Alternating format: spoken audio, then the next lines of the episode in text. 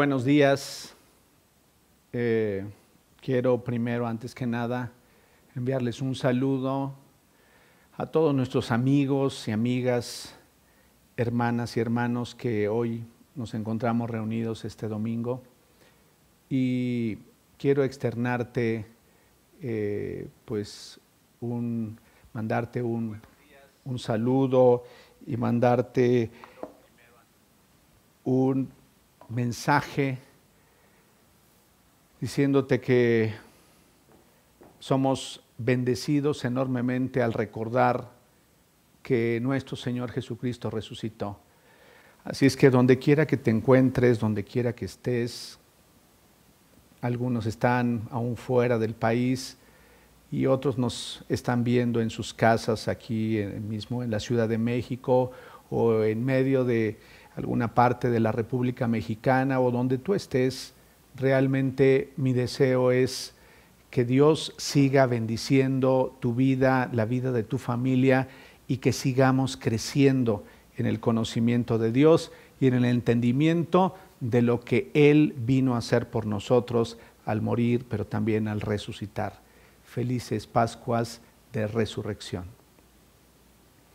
Muy bien, pues esta mañana eh, quiero abordar con ustedes una, reflexión en la que está implícita eh, un par de, consideraciones sumamente importantes que a lo largo del tiempo he visto es necesario considerar en la vida. Eh, hemos estado tocando temas en relación al momento en el que nos encontramos pero hoy, más que enfocarme en los momentos en los que estamos, quisiera enfocarme en ti y en mí, en la relevancia y la importancia que tiene para ti y para mí el hecho de saber quién es Dios y quiénes somos nosotros. A lo largo de los años, e, e, estudiando la palabra de Dios, viendo la historia de muchas personas a lo largo del tiempo, desde la primera ocasión en la que pude escuchar el mensaje de Jesús, me percaté o me he percatado que hay rasgos característicos en la vida de esos hombres y de esas mujeres, rasgos que, que son comunes también y que deberían de ser trascendentes en nuestra vida, porque al igual que tú y que yo, ellos experimentaron, ellos pasaron por momentos no fáciles, momentos de crisis, momentos de necesidad, momentos de dudas, momentos de temores. ¿Y qué fue realmente lo que hizo posible que ellos vencieran una y otra y otra vez obstáculos que sin lugar a duda se presentan en la vida? Hoy quiero enfocarme a ello, quiero resaltar cuál es la respuesta para nosotros y de hecho a esta conferencia le he puesto por título La gran respuesta de la vida. Ahora, ¿qué es lo que viene a tu mente cuando te digo la gran respuesta de la vida? Todo aquello que tiene que ver con lo que somos, lo que hacemos, lo que sentimos, lo que experimentamos, cuál es la respuesta para nosotros en todo momento y en toda etapa de la vida.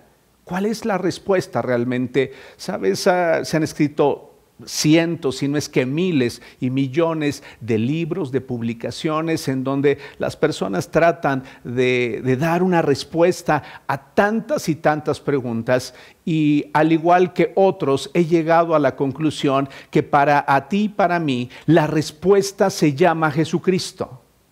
Él es realmente la respuesta. Si bien tenemos que interactuar y entender procesos en nuestra vida cotidiana, si bien tenemos que enfrentar situaciones, debemos tener sabiduría. La respuesta fundamental la encontramos en Jesús ya que las personas a veces corremos a una solución, corremos a otra, buscamos un consejo y, y, claro, nada de eso está mal, pero la esencia de la respuesta para tu vida y para mi vida se llama Jesús. Jesucristo es suficiente. Jesucristo es aquel que le dará sentido a nuestra vida. Jesucristo es aquel que nos ayudará a vivir en momentos de abundancia como en momentos de escasez.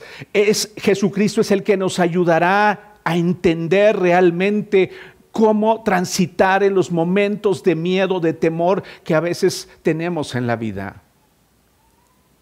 Por eso he llamado a esta conferencia la gran respuesta de la vida y quiero proponerte que nos introduzcamos y que con un corazón abierto, con una disposición completa, entremos a buscar esa respuesta. Sabes, hay personas que han buscado la respuesta en, un círculo religioso, en un círculo en donde quizá alguien pueda ayudarles a entender un poco más. Pero yo encuentro en la escritura que la respuesta para ti y para mí en este tiempo que nos ha tocado vivir se llama Jesús. Y hay dos aspectos, hay dos aspectos que quiero fundamentalmente empezar a tratar contigo y poner a tu consideración también ahí donde tú estás.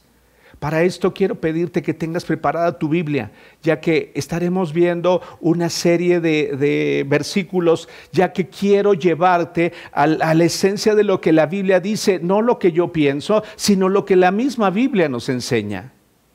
Y encuentro dos aspectos fundamentales que nos llevan a comprender y entender e, e, ir avanzando para encontrar esa respuesta en nuestra vida. Y la primera tiene que ver que Jesucristo nos invita a ti y a mí para que la base de nuestra relación con Él sea el amor.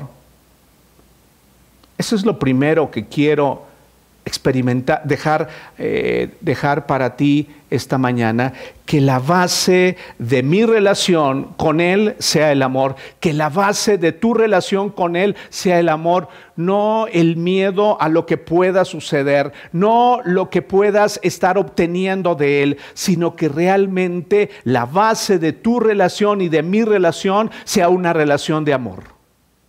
¿Sabes qué he visto? Al igual que hay ejemplos y testimonios en la, en la, Biblia, que hubo personas que se acercaron a Jesús, pero solamente obtuvieron el beneficio momentáneo.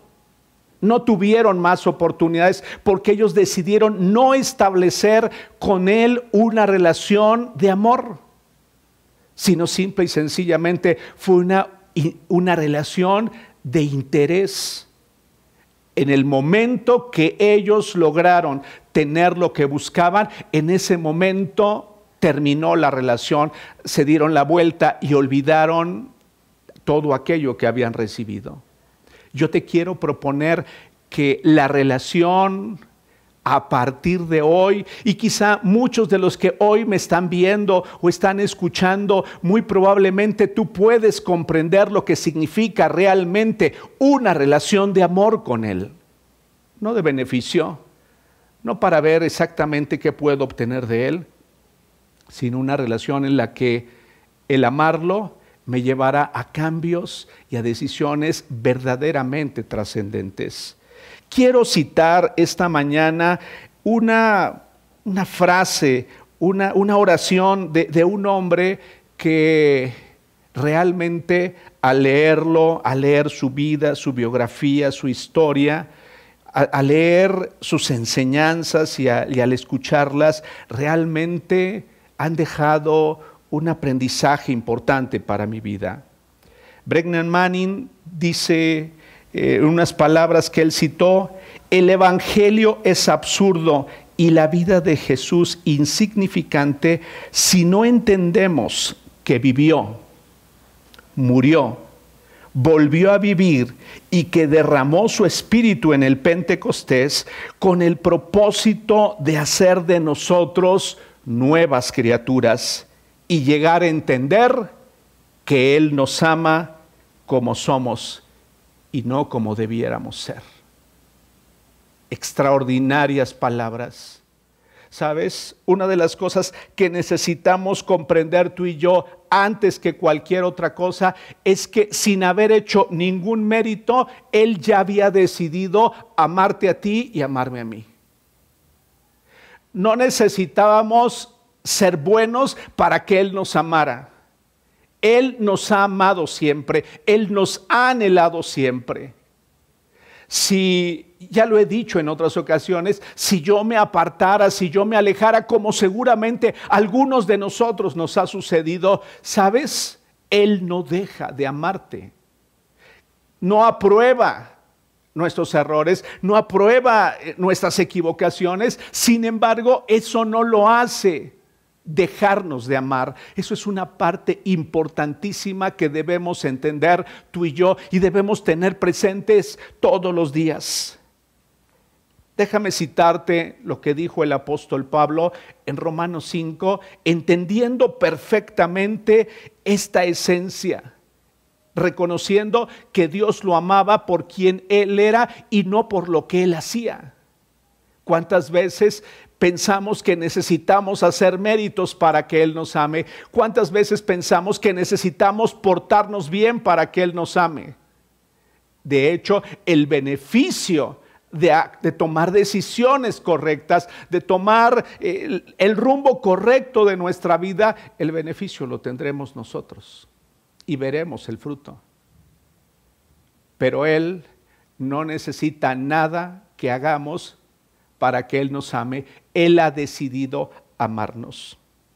Déjame citarte lo que dice Romanos 5, del verso 6 al verso 8, en la nueva traducción viviente. Cuando éramos totalmente incapaces de salvarnos, Cristo vino en el momento preciso y murió por nosotros.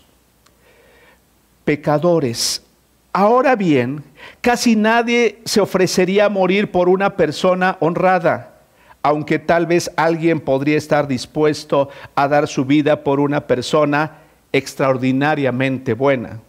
Pero Dios mostró el gran amor que nos tiene al enviar a Cristo a morir por nosotros cuando todavía éramos pecadores.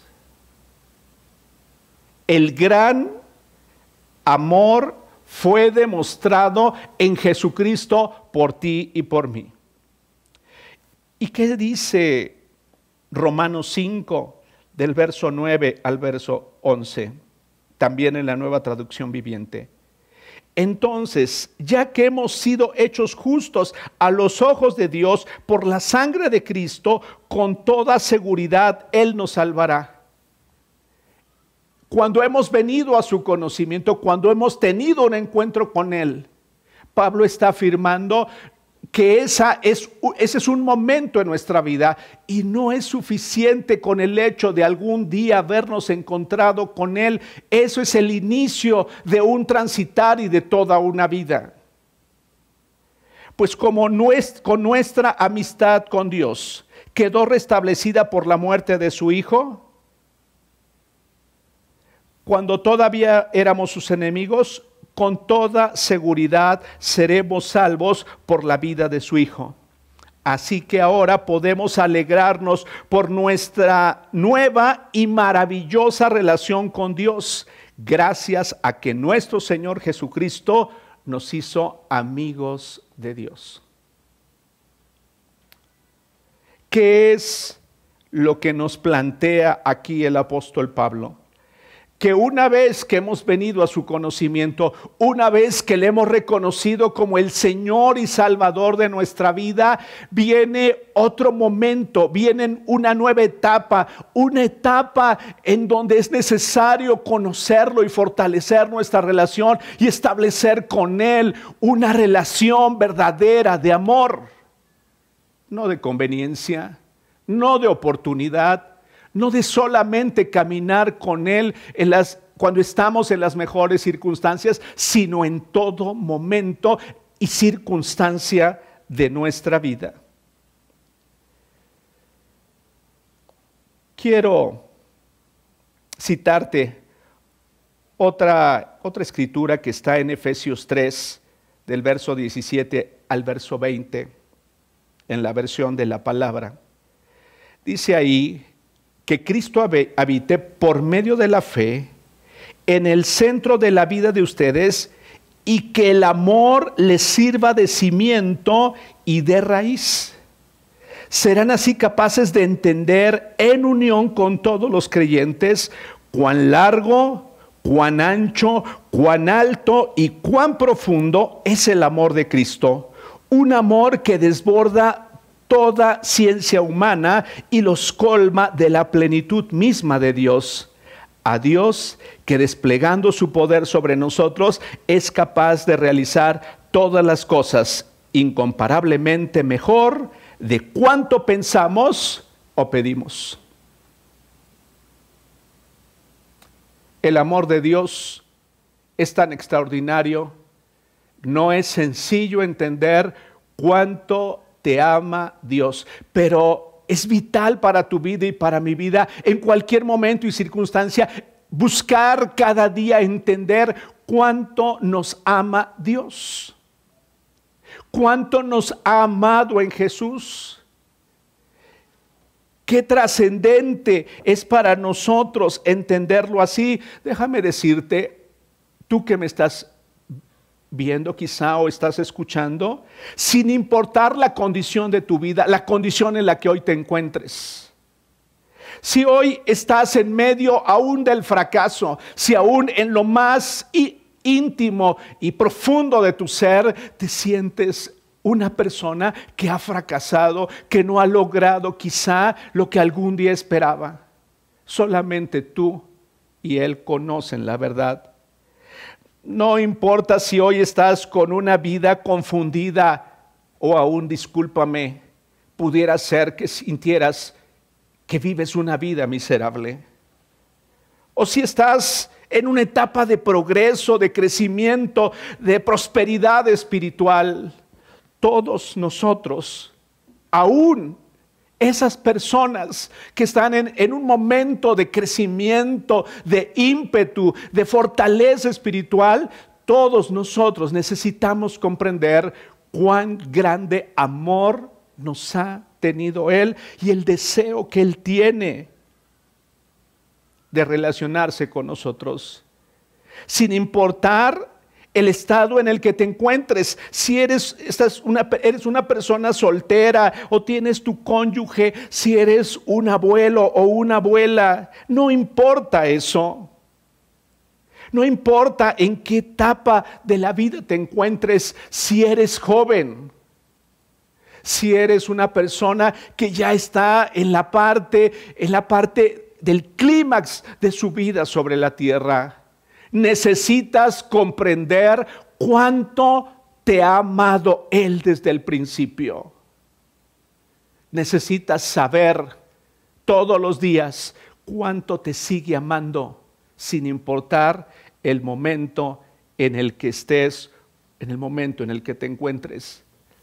He estudiado desde hace ya tiempo atrás y en estos días he reforzado ese ese deseo de conocer cuál es realmente la esencia de una relación. Y sabes, entre más estudio y estudio a una persona y estudio lo que ha hecho otra y, estudio a personas que han impactado mi vida por, por su entrega, por su dedicación, por lo que han hecho, encuentro en ellos un denominador común. Comprendieron cuánto los amaba Dios y entendieron que lo mejor era amarlo con todo el corazón. Leí una, una frase, un, un párrafo de la vida de San Agustín de Hipona, que dice de esta manera, enamorarse de Dios es el romance más grande, buscarle la mayor aventura para encontrarlo el mayor logro humano. Él consideró que de lo más extraordinario que alguien podía lograr era encontrar en Dios la plenitud de todo lo que estaba buscando. y estar completamente enamorado de Él. He encontrado en la escritura hombres que también expresaron cómo lo amaban. David, si quieres puedes escribir esta, escritura y buscarla posteriormente, en el Salmo 18, 1, dijo, cuánto te amo, Señor, fuerza mía. Es cierto, David se enfrentó a fracasos, experimentó derrotas en su vida, pero de ahí se levantó porque él sabía cuánto amaba a Dios. Si los demás consideraban que lo amaba o no, era intrascendente. Él realmente lo amaba. Juan dice en su carta, en su primera carta, en el capítulo 4, verso 19, nosotros le amamos a Él porque Él nos amó primero. Juan llegó a esa conclusión de su vida. La respuesta de mi amor no es solamente porque sí, me he dado cuenta, he entendido, he comprendido cuánto me ha amado Dios. Yo quiero invitarte para que reflexiones un momento ahí en donde estás y voltees y mires todo lo que Él te ha dado. Que puedas quizá observar a los seres que están cercanos a ti, que puedas ver lo que hoy tienes y has disfrutado, que hoy puedas dar un vistazo hacia atrás y puedas ver que ha sido innumerable lo que Dios ha depositado en tu vida y en mi vida, que ha hecho en nosotros mucho más de lo que algún día habíamos imaginado. Yo te puedo decir por experiencia propia que hay cosas que he podido vivir que jamás en la vida hubiera imaginado que serían cosas que podría disfrutar. Sentimientos extraordinarios al, expresar mi amor a los seres amados. Juan, con toda claridad, y yo me sumo a las palabras de Juan, nosotros le amamos a Él porque Él nos amó primero.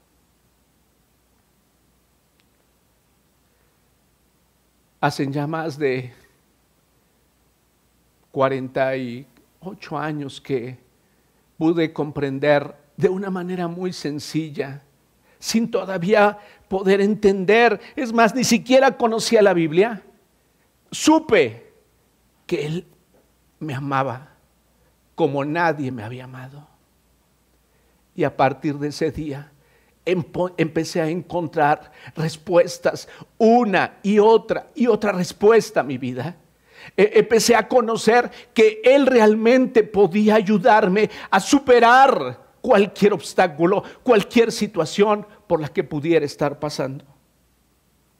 Pablo dijo en su segunda carta a los tesalonicenses, en el capítulo número 2, verso 16, que nuestro Señor Jesucristo, mismo y Dios nuestro Padre, que nos amó y por su gracia nos dio consuelo eterno y una buena esperanza, que nos amó y por su gracia dio consuelo eterno y una buena esperanza.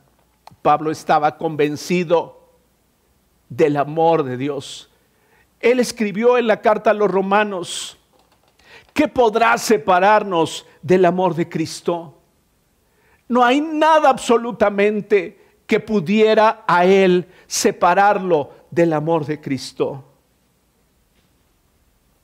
Ahí lo puedes encontrar en Romanos 8.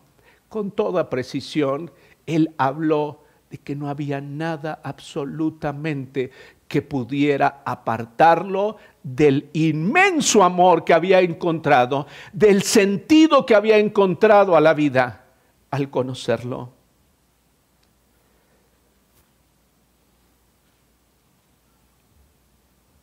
Juan 14, 21 dice de esta forma, ¿quién es el que me ama?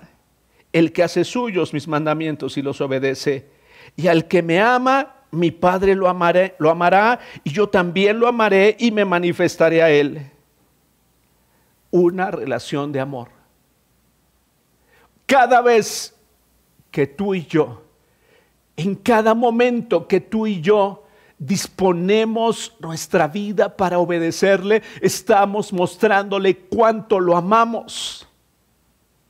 Pero sabes, el mayor beneficio de obedecerle, el mayor beneficio de aplicar sus principios a mi vida, traerá como resultado para mi propia vida el que Él venga y siga habitando en mí. Una relación de amor. Hace unos días estaba yo leyendo y encontré estas frases, esta palabra que, que también me impactó. Y dice de esta manera, después de muchos años de estudio de la palabra y de búsqueda de Dios, he llegado a la conclusión de que muy probablemente al llegar a su presencia, Jesús nos dirá, ¿creíste que yo te amaba? ¿Alcanzaste a creer que yo te amaba así como eras? Para que al aceptar esto en tu vida, entonces pudiera venir y efectuarse el cambio y la transformación que tanto anhelas en tu vida. Que pudiera llevarse así o, llevarse a cabo el vencer los temores, la angustia, la desesperación en la que a veces estamos. Juan entendió y su palabra nos enseña que hay una conexión favorable a nuestra vida cuando nos sentimos amados, cuando sabemos que alguien nos ama y que aún ese amor puede vencer el temor en nuestra vida. Una vez Jesús estaba dialogando con personas que conocían la escritura, conocían el Antiguo Testamento y él llegó a, o, empujó a estas personas a declarar qué era lo más importante. Y él citó en Marcos 12, 30 al 31, que era necesario y que era fundamental. Es importante todo lo demás, pero la esencia de la vida está en amar a Dios por sobre todas las cosas. Y a nuestro prójimo como nos amamos a nosotros mismos. Él dejó plasmado que todo lo demás se convertía en secundario, que la esencia fundamental tenía que ver con el amor. Yo te animo para que reflexiones en estos días y decidas que lo fundamental y lo prioritario en tu vida es establecer con Él una relación de amor. Que te enamores de Él, que vivas por completo para Él, que, que pienses en Él, que sueñes con Él, que ese amor haga en nosotros y que nos lleve a una respuesta, a un deseo de complacerlo, a un deseo de mejorar. No por el temor a lo que pueda sucedernos, no por el temor a ir al infierno, sino que seamos movidos y conmovidos en nuestro ser interior por el gran amor que Él nos ha tenido. Quizá ese amor para ti fue manifestado ya hace mucho tiempo. Yo no sé. Quizá haya personas que hoy están presentes en, esta conferencia y que tienen muchos años que saben que Dios les ama. Te animo para que ese amor por Él siga creciendo en tu vida. Y el segundo aspecto que quiero plantearte es que necesito ser, además de establecer con Él una relación permanente, fuerte y saludable de amor. Y más adelante te vas a dar cuenta en relación a este segundo aspecto que nos llevará quizá una, algunas semanas el escudriñarlo y el estar meditando en ello. Así como necesito establecer una relación con Él de amor, lo cual es la respuesta para mi vida y para tu vida. Necesito ser conformado a la imagen de Él. Tenemos muchas imágenes, tenemos muchos patrones en la vida. Si volteamos y revisamos nuestra vida, nos parecemos inclusive quizá aquellos que nos formaron, aquellos que, que nos dieron la vida, pero fundamentalmente necesitamos ser conformados a la imagen de Él, a la imagen de Jesús. Tal vez a la mayoría de los seguidores de Jesús nos gusta acercarnos un poco más, pero no acercarnos demasiado a la llama del amor que es el Dios viviente. Nos gusta acercarnos al fuego para tocar un poco su calor, pero no queremos sumergirnos porque sabemos que al quemarnos seremos transformados por completo y la vida nunca será igual necesitamos ser transformados realmente. A lo largo de los años me he percatado en mi propia vida y en la vida de otros que hay momentos en los que creemos no vamos a poder superar las etapas y los momentos a los que nos enfrentamos, que hay momentos de enorme temor en nuestra vida, que hay momentos de dudas, de dudas muy grandes, de dudas que, vienen y, y saltan a nuestra vida. Y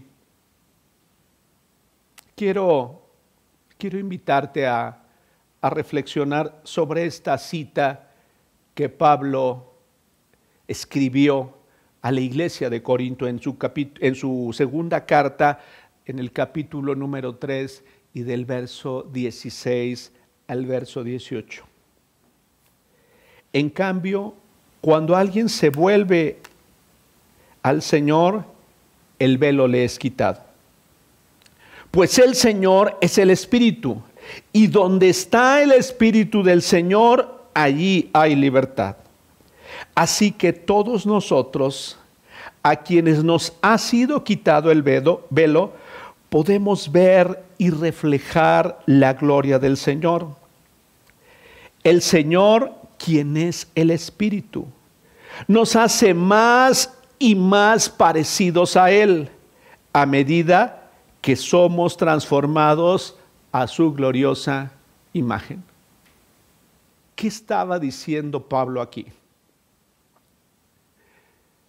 No te conformes con ser una persona que regularmente lee la escritura, que regularmente escucha una conferencia. No te conformes solamente con vivir una vida de derrota constante. No te conformes solamente con haber dejado quizá una adicción o, una, una, necesidad que había de algo en tu vida y que y lejos de beneficiarte te dañó. Aquí Pablo nos está hablando que una vez que hemos venido al Señor, el velo que había, lo que impedía que viéramos con claridad, ha sido quitado por la sangre de Jesús que Él derramó en la cruz del Calvario y que al morir también se preparó la resurrección y con ello la victoria para ti y para mí. Aquí Pablo está señalando que donde está el Espíritu del Señor, ahí hay libertad. Y si Él ha venido a habitar a ti, al, hacerlo tu Señor y, tu Salvador, entonces el mismo Espíritu de Dios te llevará y me llevará a una completa libertad. Así que podemos ver y reflejar la gloria del Señor por medio del Espíritu de Él. Y dice, nos hace más y más parecidos a Él. Las personas que te conocen a ti y a mí, ¿a quién dice? ¿A quién dicen ellos que nos parecemos? Sabes, eh, estaba reflexionando hace unos días y la vida de las personas que han impactado a lo largo del tiempo que tengo y del entendimiento que tengo son aquellas personas en las que he visto los rasgos y la imagen de Jesús en sus vidas. Aquellos que se parecen mucho a Él, que me han amado, que me han bendecido, que me han enseñado, que han ofrecido con dedicación su vida para que yo pudiera entender o para que otros pudieran tener beneficios. ¿Sabes qué encuentro en esas personas que se parecen mucho, mucho a Jesús? Que hay rasgos de su vida en donde noto que se parecen, que piensan, que actúan, que aman como Jesús necesitamos ser transformados. Ahora, ¿cómo es que somos transformados a la imagen de Jesús? ¿Cómo es que llegamos a ser como Él? No sé si te has hecho esa pregunta. ¿Cómo es que llego a ser transformado a la imagen de Jesús? Sabes, las personas a veces corremos y he conocido Inclusive fui parte de, esa forma de pensamiento que una reunión especial me haría y transformaría mi vida de tal manera que a partir o después de esa reunión yo sería una persona que se parecería más a Cristo. ¿Y sabes qué he encontrado? En muchos casos, decepción, porque generalmente volvemos a ser como éramos antes. Eso dura tan solo un tiempo Sabes, he conocido a personas que por un tiempo lograron vencer algunas cosas adversas y difíciles de su conducta, pero llega el momento en el que vuelven atrás, en el que en el que ya no es posible continuar así porque no ha sido la persona transformada y renovada y no se parece a Jesús. Inclusive pudo haberle servido de una manera dedicada y apasionada, pero no alcanzó a ser transformado a la imagen de Jesús. Yo quiero plantearte que en estas próximas semanas tú y yo tomemos una firme decisión y decidamos cada día más parecernos a Él cada día más pensar como Él, cada día más amar como Él, cada día más servirle a otros como Él sirvió.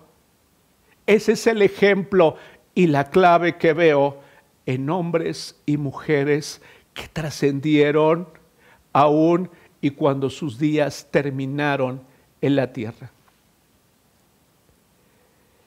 Hay seis aspectos, hay seis aspectos que quiero animarte para que en los próximos días estemos tú y yo reflexionando como ellos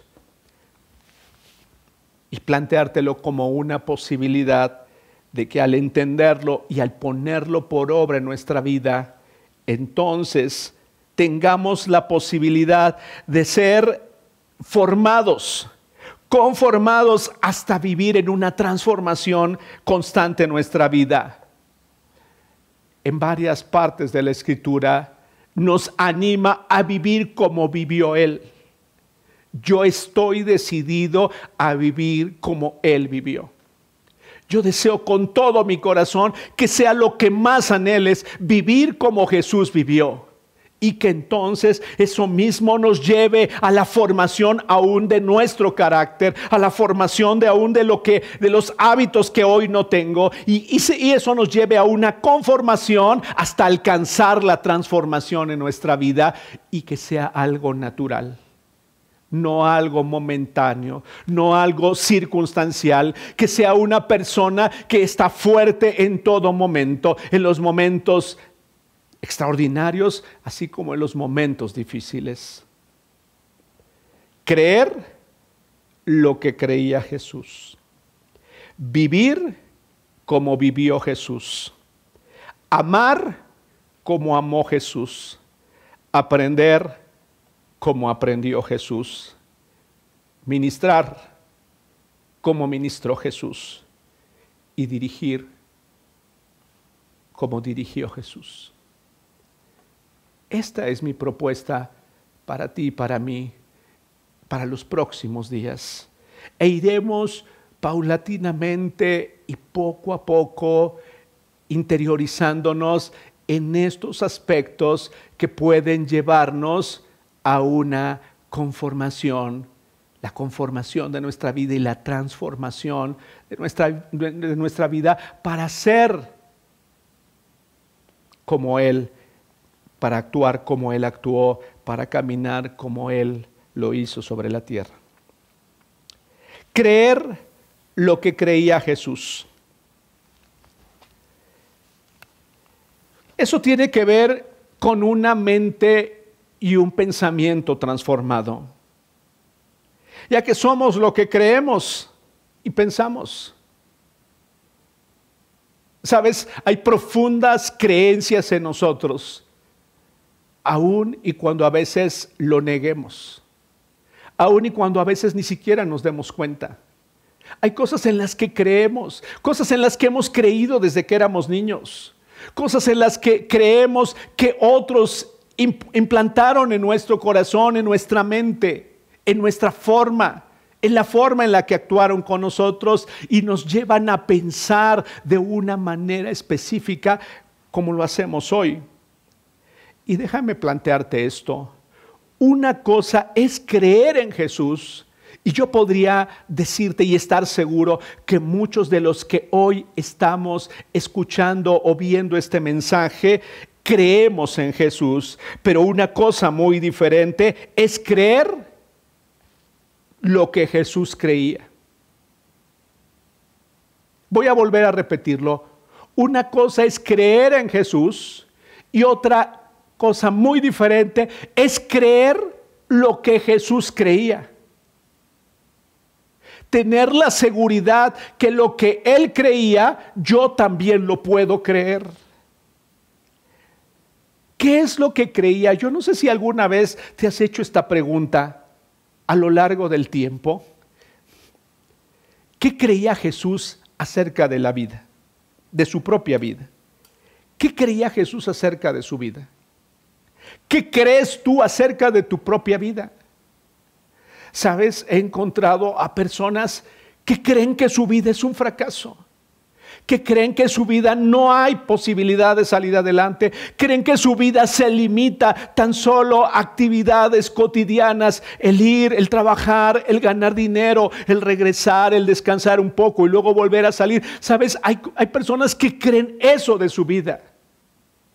¿Qué crees ¿Qué creía Jesús acerca de su vida?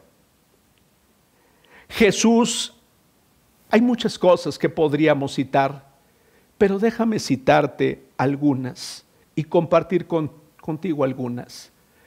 Y te animo para que a partir de hoy empieces a buscar, empieces a estudiar qué creía Jesús acerca de su propia vida. No lo que los demás decían, no lo que los demás pensaban, no lo, que los demás habían impuesto sobre él, sino qué creía él acerca de su propia vida. ¿Sabes qué creía Jesús? Creía que había sido enviado por Dios para cumplir con su plan y hacer su obra. Eso es lo que creía Jesús acerca de su vida, que había sido enviado por Dios para cumplir con un plan y con una obra que él tenía que hacer. Sabes, no eres un accidente ni eres una casualidad. Yo decido creer en mi vida que Él tiene y ha tenido planes extraordinarios para mí. Planes extraordinarios para ti y para mí.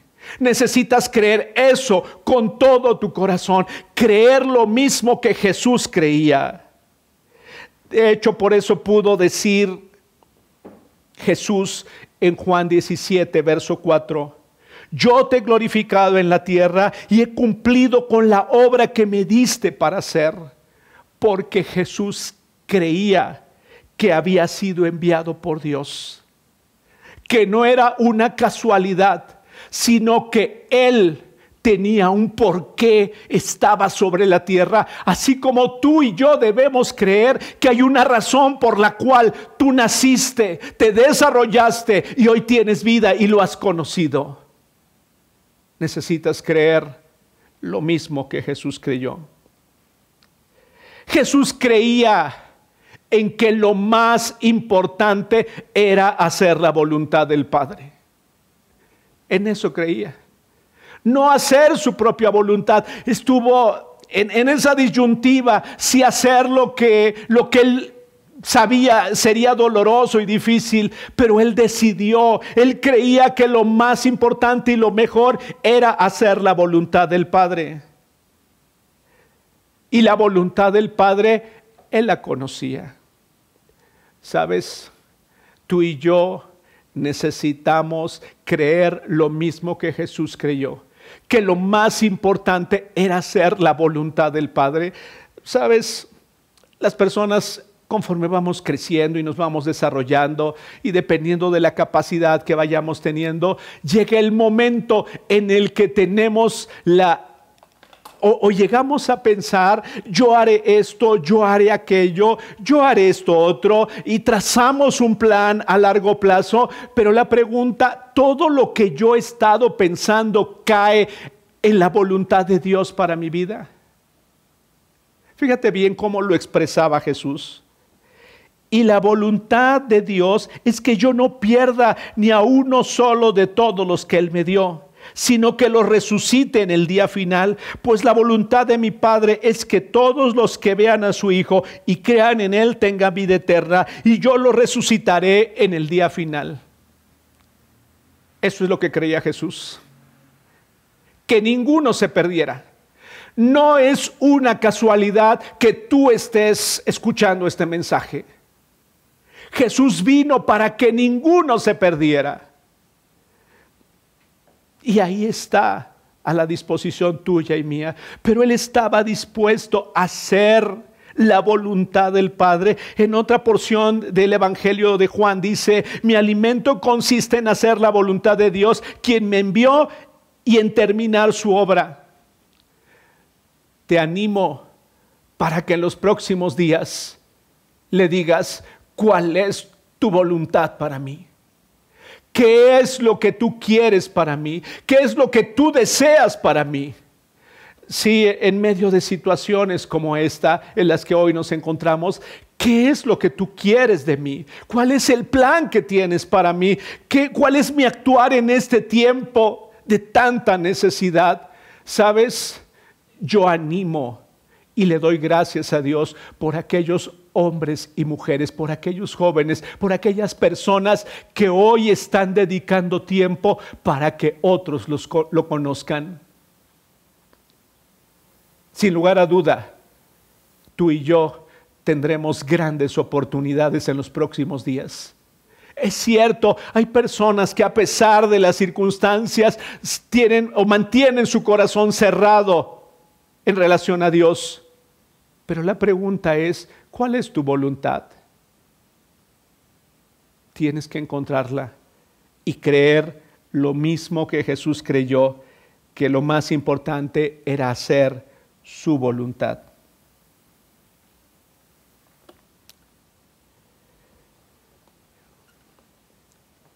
Hay más cosas, es extenso aquello en lo que Jesús creía, pero quiero empezar a terminar ya y, quiero empezar a, a cerrar este tiempo de reflexión.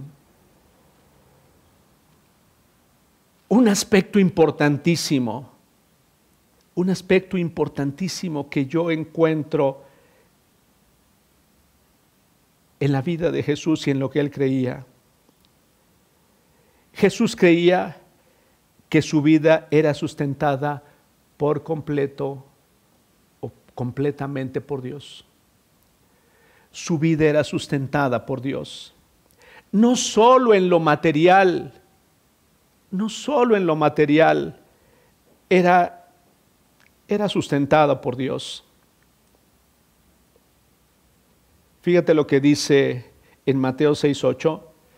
Dice, tu Padre sabe exactamente lo que necesitas incluso antes de que se lo pidas. Jesús creía que Dios conocía perfectamente todas las necesidades que él tenía. Jesús creía que Dios conocía y sustentaría aquello que amaba. Jesús sabía que él iba a sustentar a su familia cuando él ya no estuviera. Jesús creía que Dios conocía y conoce perfectamente lo que necesitamos aún antes de pedirlo.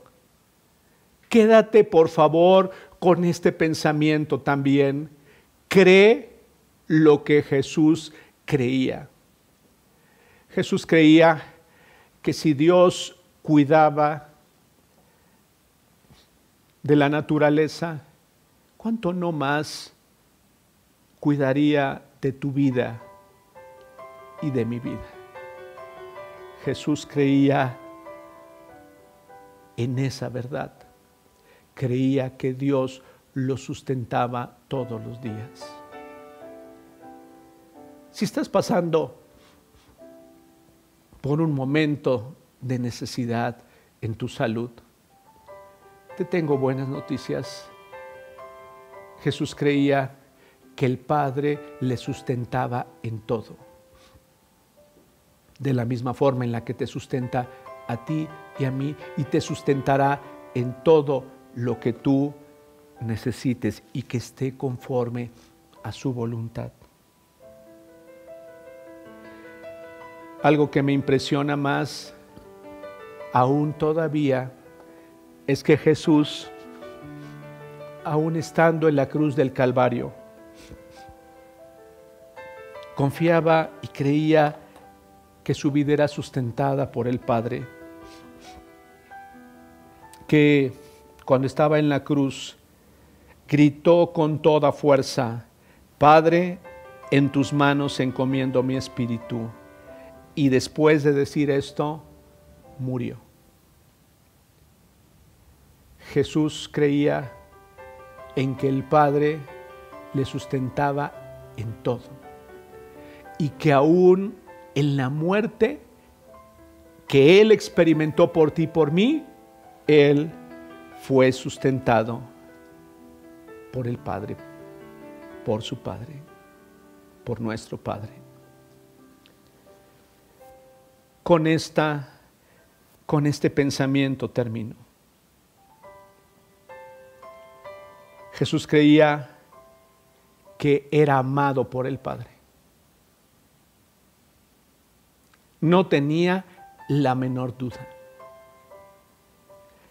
Dice en Juan 15, 9, así como el Padre me ama a mí, así también yo los amo a ustedes. No se aparten de mi amor. Jesús creía que el Padre lo amaba.